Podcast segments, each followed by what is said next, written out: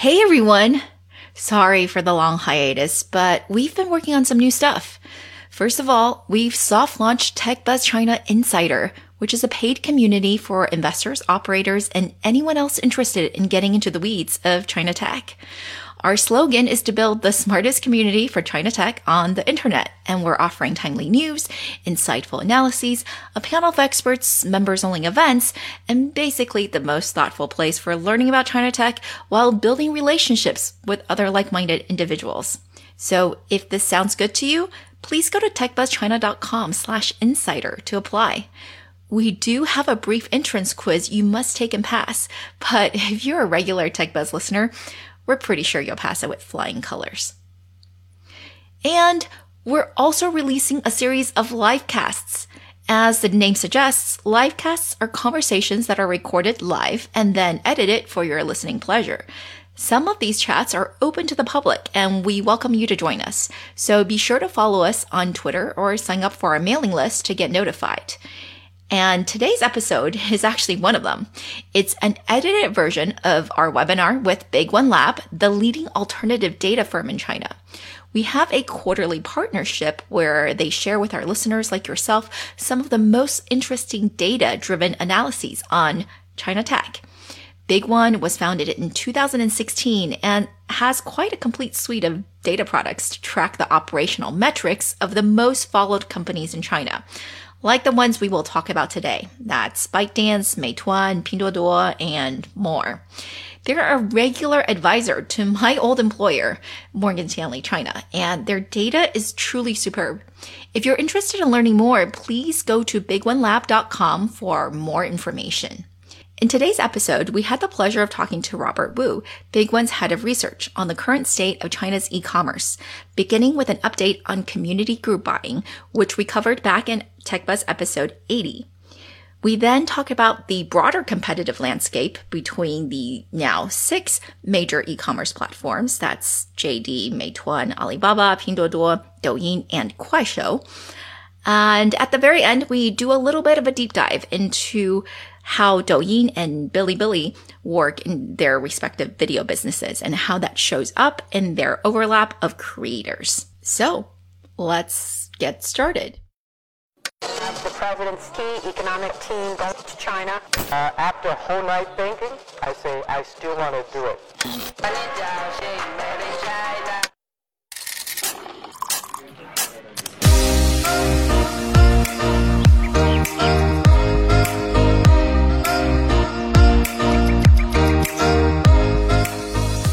Everyone, we are TechBuzz China by Pandaily, powered by the Sinica Podcast Network by SupChina.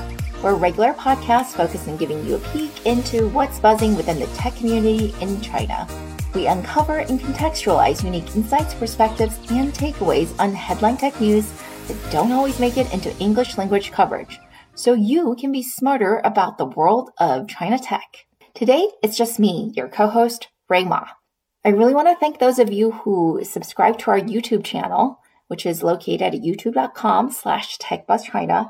And I also want to thank those of you who gave us a review on Apple Podcasts. We're now really, really close to 200. However, we're still looking for more reviews. So if you like today's episode or any of our episodes, please take the time and leave us a review on iTunes or wherever you get your podcasts. Thank you so much.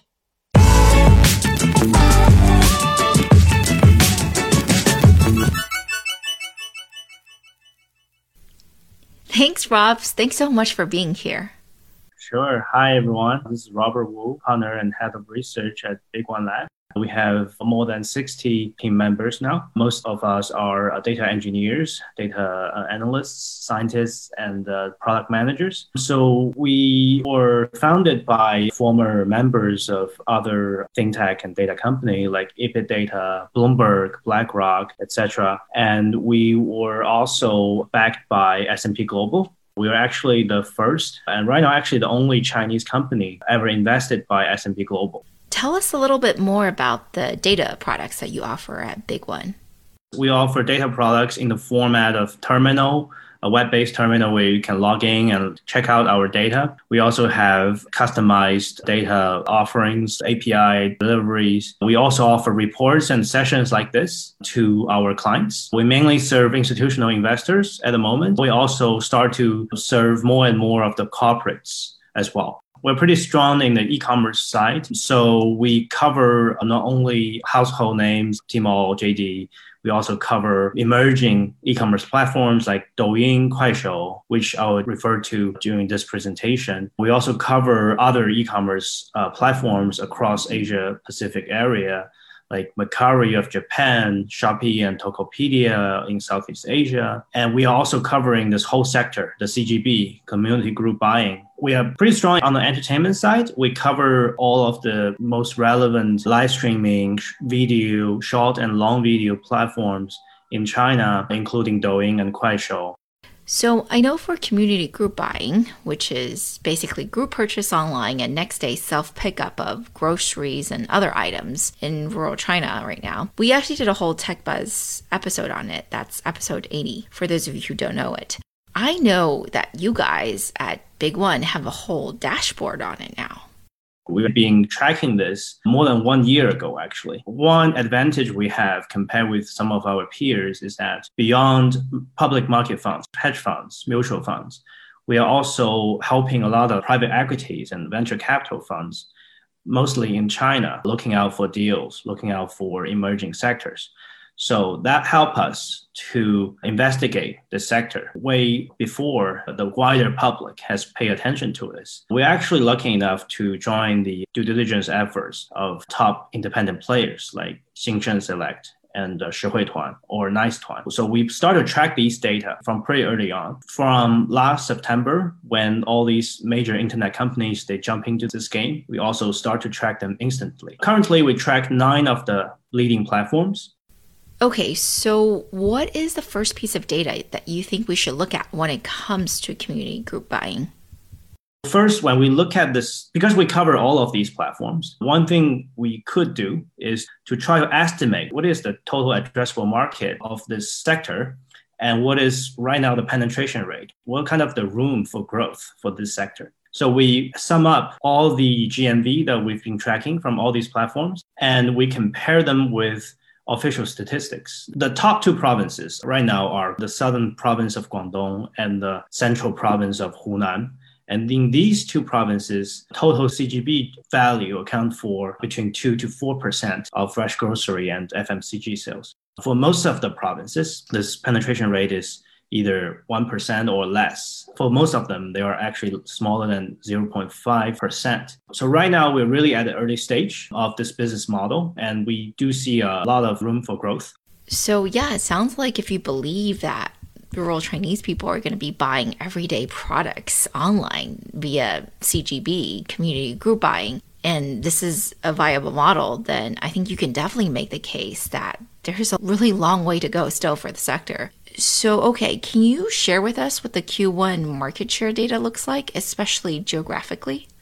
For Q1, the largest province is still Hunan, but we start to see the gap between Hunan and Guangdong start to grow. Right now, actually, if you just look at the end of March, Uh, usually Guangdong is now bigger than Hunan. As more and more players are investing a lot of their resources into this province. Very popular, and it's one of the rich provinces, basically. And several things stand out to us. First, the independent players like Xingsheng, Shihui Tuan, and Tongcheng, they still are big players in many of the key provinces. In the biggest province of Hunan, Xingsheng still dominates and this several months ago, when these internet companies they were start to invest heavily into this, many people are afraid because of this huge subsidies programs, high pressure strategies that Xingsheng may lose their strongholds in the provinces they start from, especially Hunan and in Hubei as well. But it turns out Xingsheng is still pretty strong. If you look at the prices, if you look at the ASP, the ASP of their goods only trend down slightly compared with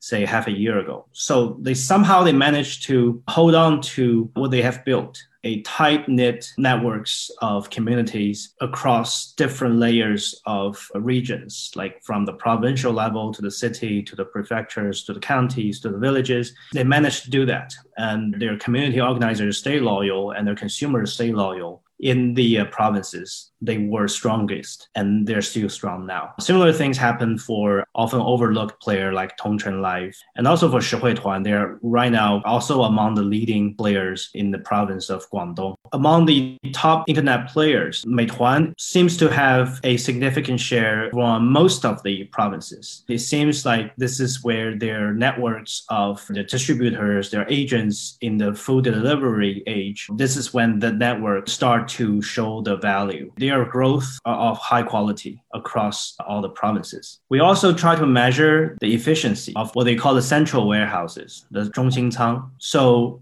each player use a central warehouse to manage and to cover a group of cities. So the one that has the most central warehouses is Chengxin. They actually have 115 central warehouses by end of February, while Meituan have 84, Duoduo has 75.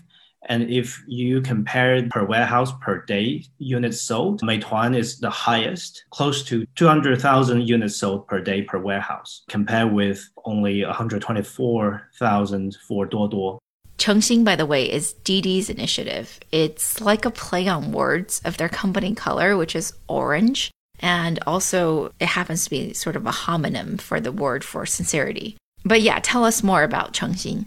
Chengxin is actually the lowest Chengxin right now is very heavily centered around selling fresh groceries. Almost all of what they sell is fresh groceries, while other platforms are already progressing toward non-grocery sales. So the more fresh groceries you have, the more demand for warehouse capabilities, especially central warehouses, and you become more fragmented. One thing we look at is the SKU composition, and we do see very different strategies between different platforms when it comes to what they sell. So this is the top 20 selling SKUs in the last week of March of Xingsheng. Most of the top selling SKUs goods here are branded items. Top Chinese milk products like Mengniu and Yili.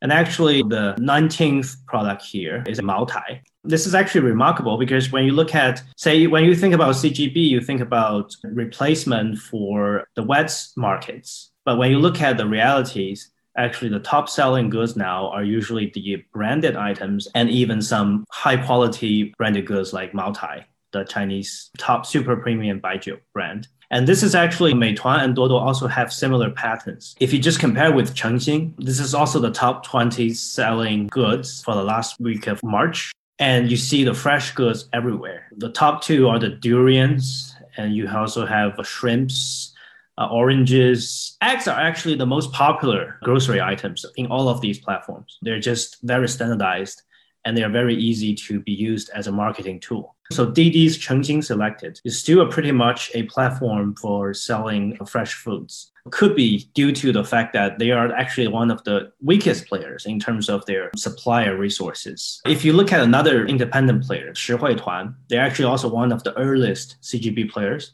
Then you see a totally different pictures as well. Among their top 20, it's almost all iPhones. They still are selling fresh fruit, but you cannot even find fresh fruit among the top 20 selling goods. So this could be good or it could be bad.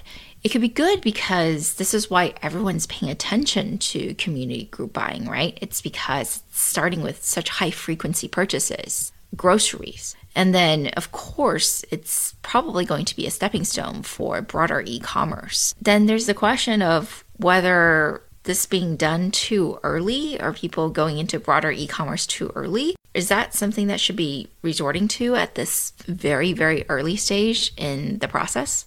And whether it's a brushing just to drive up the GMVs. Because in terms of units sold, Shihui Tuan is like less than half, even like one third in terms of the sizes, in terms of units sold compared with the top player like Meituan. But in terms of GMV, it already has reached about 60% of the top player. When you look at all these players, they really have very different strategies. And it seems that personally, I think maybe right now the best choice is actually a good balance of fresh groceries, branded goods, and not to just resort to any one uh, segment or category at this particular stage, a very early stage. Okay, so now we're done with all the data on community group buying. By the way, that surprised me quite a bit, especially on those best selling products. So, what do you have prepared for us on e commerce generally? E commerce. The competitive landscape has totally changed from about two years ago. We are not only seeing the CGB, we are seeing Pinduoduo, we're seeing live streaming e commerce disrupting the field. We are also start to see O2O platforms, the Insta sales platforms like Meituan and Daojia also disrupting the game. So this is very exciting time for the sector. So we also did this analysis comparing all of these platforms because we started track all of them. We track Pinduoduo's branded sales. Just one footnote here. Pinduoduo is really notorious to track. Just give all of us a sense of what are the sizes of top uh, emerging uh, e-commerce platforms. And here I specifically pay attention to Douyin and Kuaishou because these are the two lesser known e-commerce platforms. If you look at the Douyin e-commerce here, and this is the monthly GMV uh, since we ever are able to track this since last July. In terms of monthly GMV, there has been a tripling growth from July to January, so half a year. To January, around 6 billion USD of GMV for that month. And this is happening just within less than two years of the start of Douyin e-commerce. Kuaishou e-commerce also has similar sizes. And Kuaishou e-commerce, we only account for the e-commerce that take place on Kuaishou itself. We're not counting the, the sales from Kuaishou to Taobao yet. So if we take that into account, Kuaishou right now could be larger than Douyin. For those of you listening in and you can't see the slides, Basically, for the month of February, Big One is estimating that Douyin is actually up to 19% of Tmall revenues, and Kuaishou is at 13%. So this is just one month, but we can see that there's a pretty clear growth trend. And we also know from other reports generally that these platforms are just doing really sizable GMV now. And I guess this data from Big One really confirms that. But Rob, tell us what are people selling on there? People are curious what they're selling, uh, these live streaming e-commerce platforms. We compare the category composition with the more established platforms like Tmall and JD. So a few things stand out really. For Douyin, it's, it's still not a very balanced structure. The top three categories, clothing, F&B, personal care, and makeup, they still account for over 60% of the total sales. This is because these categories are the categories that are easier to be shown video. But if you look at Kuaishou, Kuaishou have an even less balanced structure. The top one category is actually jewelry and gifts. And if you look closely at it, it's actually mostly gold bars, emeralds, it's actually become a key platform for trading jewelry in China now. And actually, there's a big profit margin there. Whether that's a healthy sign for a established e-commerce platform, that's the question. We also are able to compare the brand on the different platforms. So this is a brand count and brand count composition of three platforms, PDD, JD, and Tmall. We pay all attention to the PDD here. They only have about 4,500 brands right now on PDD. They're really at the early stage of branded sales. And on our platform, we could take out all of these brands and compare their sales across different platforms. And you could see that for some of the brands, especially skincare and sportswear brands, Douyin start to account for a very meaningful portion of the total sales. For Proya, for February, they're accounting for 22%, Fila 19%, and that's pretty sizable. Douyin starts to be this kind of platform where all these brands, companies are coming in and start to market themselves. And then if you look at Pinduoduo, it's almost non-existent for most of the brands. And the third, when you look at Milk Diary, Mengniu, Meituan starts to account for a big portion of the total sales. We are seeing more and more of the consumer staples to be sold on these platforms. In terms of the prices, if you look at all these brands, the ASP wise, they're still the lowest. While Douyin is actually, in terms of prices, they're ranking pretty high. They're comparable to Tmall and JD. So live streaming e-commerce doesn't necessarily mean lower price goods. But if you are selling the same kind of brand on Pinduoduo, they're definitely right now lower, even sometimes one third of the price you sell on Tmall and uh, JD. So the e-commerce platforms still have pretty different brand mixes and category segments that they dominate in. It seems to be pretty different for each one. That's to be expected, I think, but it's still really interesting to see the differences. However, e-commerce doesn't actually contribute that much revenue yet for Douyin or Kuaishou right now. I mean, these are still primarily entertainment apps. So, Rob, I know you actually have one last point on Douyin versus Bilibili that's really relevant to this. It's about their user engagement, right? We are tracking most of the short video KOLs on Douyin. We are tracking all of the Billies, and we will start to track TikTok by the same methodology. But here we just take a snapshot of what we've been doing. So here we're taking out the top 1,000 Billies content creators. Actually, we found close to 700 of them also have their accounts and posted contents on Douyin. And actually, their followers on Douyin are way more than what they have Billy. If you compare not only the number of followers, but compare with, say, metrics like number of shares, number of comments, number of likes you gather from different platforms, it's also the same picture. So this is actually one big thing we found on Billy. Billy has a kind of a natural ceiling for their content creators. So at least for the top tier of the KOLs, Douyin poses a significant threat to Billy's growth. That's our conclusion. But I see here that there's a difference between the mid level KOLs, the ones with the 500,000 to 1 million fans, actually, or even the 100,000 to 500,000 fans, right? And the so called head KOLs, those with over uh, 1 million fans. Actually, for the mid-level KOL, the, ones with less than 1 million followers, Billy is actually not doing bad. They're actually higher than Douyin in this. It's only when you get to the top ones, the over 1 million followers KOLs, and that's about a few thousand of them, and you start having a meaningful gap between Douyin and Billy. So that also explains a strength that Billy has that at least for the mid-level KOLs, the level of engagement of users with their contents more than compensate for the fact that they have a smaller fan base, smaller traffic compared with Douyin. So at least in that segment, in that mid-level KOL segment, Billy is still quite competitive. Okay, and now we have a few questions from the audience. Hi there. Thanks very much, Robert. Super interesting. I was really surprised that jewelry and gifts was so high in Kuaishou do you think of the audience or the user experience on the app? So what I learned is actually for the jewelries, it used to be a very opaque business. It's exceedingly high margin business. So usually in the offline market, the margin could be as much as 90% or 80%. So there's actually big room for the merchants to just apply some discounts to themselves and they can just quickly reach a broader audience. And somehow they start a culture on Kuaishou where a lot of these jade and jewelry merchants they come in and sell their goods. I think it's partly because there's room for them to still make a profit because of the high margin before. And also the, fact that you can imagine the user of a Kuaishou, most of them are people from the counties, the villages, lower tier cities, where actually, you know, for them, especially during the spring festival, during the holidays, for them to buy a piece of jewelry is actually a big thing. If you go to these video shows, you will see that usually a lot of gambling involved. For example, you just keep dialing some number or keep screenshots on your phone.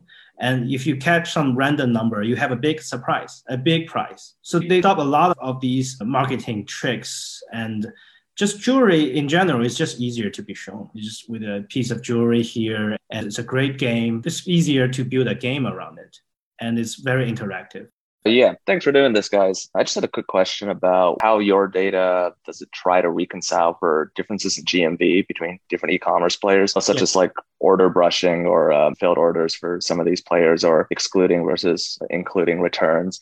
Yeah, that's a very relevant question. When we state a GMV, we usually state the net GMV. Net GMV means settled transactions, excluding the return goods.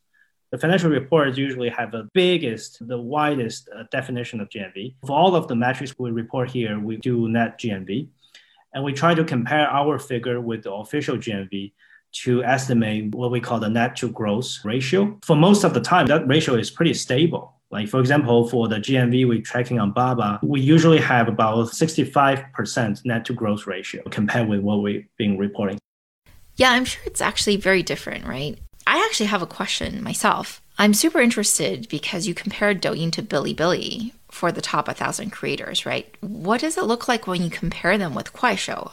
Have you tried to do that? Yes, that's something we are working on right now. Okay. there are actually four platforms we pay attention to a lot. There's Billy, there's Douyin, there's Kuaishou, and there's another video platform called Xigua Watermelon Video, also under ByteDance Group. So the first exercise we did is comparing Billy and Xigua, but we found that actually the two platforms they are, look similarly, but the target groups are actually quite different. So there's very small overlap between the two platforms. Okay, we have one last question from the audience about WeChat channels, the new video product from uh, within WeChat. So, how do you see that competing with Douyin and Kuaishou? Yes, it does, and it is, but it's just have very different logics. It's a very distributed platform. The way they structure it will be never the same thing as, say, uh, Douyin or Kuaishou, where they have a pretty centralized way of directing their traffic. On WeChat is all these random content creators, the creator with smaller ambitions, they can still create contents for their friends, for their close associates, and they could still have meaningful interactions. So it's not a place for you to have a super out. Definitely, that's for sure. I think in general, it's not a standalone service. It's really part of the WeChat ecosystem that helps people to stay on WeChat. And it's not a, even in terms of future commercialization efforts, I don't think it's ever going to be a standalone platform. So interesting you say that. I actually came to roughly the same conclusion when I did the TechBuzz China livecast with Dan Grover. He's a former WeChat PM, and it's actually our first livecast episode. So you guys should really try to listen to it because we spent a whole hour trying to understand and predict everything to do with WeChat channels. But yeah, the conclusion is that we don't think it's meant to be a Douyin competitor. But we're out of time. Thank you, Rob, for giving us this excellent presentation today. I learned a lot. And thanks also to everyone else for tuning in. We can't wait for the next quarterly update to see what Big One Lab will have to bring to us in terms of data driven analyses from China Tech. Thank you again.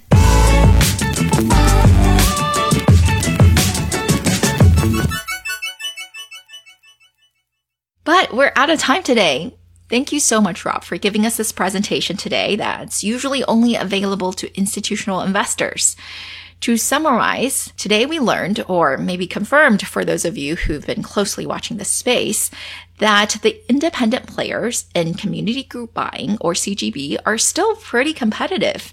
And in the case of Xingsheng, they're actually still leading because they were just earlier than the big platforms and they're really good at designing what it looks like sustainable platform economics. So they're really keeping their group leaders and their user base intact. However, the market is still super early. We're talking about less than 0.5% penetration for most of the country. So I'd say it's still anyone's game. And I myself am personally team Meituan because I see this as, you know, operationally, especially logistically intense. And you know, today's data, we actually confirmed that Meituan is showing greater warehouse efficiency than some of the other players, so giving them a early lead. However, if you want a more in-depth look, especially at what slightly latecomers JD and Alibaba are doing in CGB, if you want a more in-depth look at what players like JD and Alibaba, giants in e-commerce, at what they're doing in their slightly late efforts, please join our insider community. I cover plenty of that in there. And then the next thing we learned is that true to what we predicted before on TechBuzz and actually on Twitter, this isn't really about groceries so much as it is about rural e-commerce in China. And the next thing we learned is that true to what we predicted before on TechBuzz and on Twitter, this actually isn't really about groceries so much as it is about rural e-commerce. And we can see that in the data of these best selling items on the platforms that Robert shared. Then we also did go into some detail on how the new e-commerce platforms are doing relative to Tmall. Douyin and Kuaishou mainly. And we saw that both of them are actually doing double digits as a percentage of total Tmall GMV in the last couple months. And that actually seems to be rising. So that's definitely something you want to be keeping an eye on if you are interested in e-commerce. Of course, there might be some seasonality and promotional campaigns involved, but no doubt these are going to be really, really tremendous disruptive forces that Alibaba and all the other e-commerce giants are going to have to contend with. We saw that Douyin is actually competing more with Bilibili than I personally realize anyways, at least on the top layer of KOLs. Although Bilibili actually remains very strong with the middle layer of creators, those who have less than 1 million fans. I think that actually makes a lot of sense though, given what we know about the company. And if you're unfamiliar with it, please go listen to our TechBuzz China episode 57 on Bilibili. I think that's it, everyone. Thanks for tuning in, and we can't wait for the next quarterly update. Thanks for listening, guys. Don't forget to write us that review for the podcast and definitely subscribe to our new Tech Buzz China livecast. If you have any questions or suggestions, email us. We really enjoyed putting this together as always, and we're always open to any comments or suggestions. You can find us on Twitter at the Pandaily at TechBuzzChina, and you can find me at R-U-I-M-A Rui Ma or Ying at Yinglu2020. TechBuzz China by Pandaily is powered by the Sinica Podcast Network on SupChina. Pandaily.com is an English language site that tells you everything about China's innovation. Our producers are Bryce Ye and Kaiser Kuo. Thank you for listening.